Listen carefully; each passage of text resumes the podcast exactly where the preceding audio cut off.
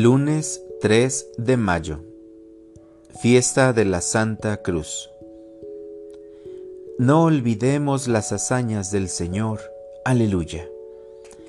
Lectura del Santo Evangelio según San Juan. En aquel tiempo Jesús dijo a Nicodemo, Nadie ha subido al cielo sino el Hijo del Hombre, que bajó del cielo y está en el cielo. Así como Moisés levantó la serpiente en el desierto, así tiene que ser levantado el Hijo del Hombre, para que todo el que crea en él tenga vida eterna. Porque tanto amó Dios al mundo, que le entregó a su Hijo único, para que todo el que crea en él no perezca, sino que tenga vida eterna. Porque Dios no envió a su Hijo para condenar al mundo, sino para que el mundo se salvara por él. Palabra del Señor. Oración de la mañana. Descubro la riqueza de la cruz. Amanece y todo me habla de ti. Te descubro en la bendición del nuevo día donde tu palabra me regala la oportunidad de meditar en el dolor que pasaste, en la cruz que llevabas al hombro y que guardaba tantas historias, entre ellas la mía.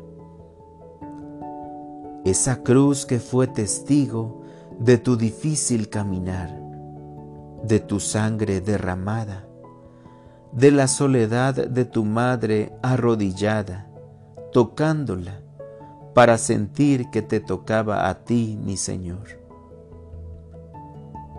Sé que muchas veces soy ingrato. No valoro, no alcanzo a entender la grandeza de tu amor al morir por mí de esa manera. Pero hoy quiero decirte que te amo y anhelo entender la riqueza de la cruz cuando la compartes conmigo, en la enfermedad, en los problemas, en las circunstancias actuales. Descubrir y valorar la oportunidad de amarte un poquito, cargando mi cruz con fe, sin renegar, aprendiendo de los santos el valor de ver diferente la vida y entender que el sufrimiento forja el alma. Señor, aunque he renegado de mi cruz en ocasiones, hoy quiero decir sí a lo que vivo por amor a ti. Para orientar mi vida, hoy tomaré en mis manos un crucifijo y en la soledad de mi cuarto lo abrazaré, y al abrazarlo te contaré a ti, mi Jesús, las cosas que me hacen sufrir, pero no me quejaré, te diré que las uno a tu cruz de dolor, y que en ti confío.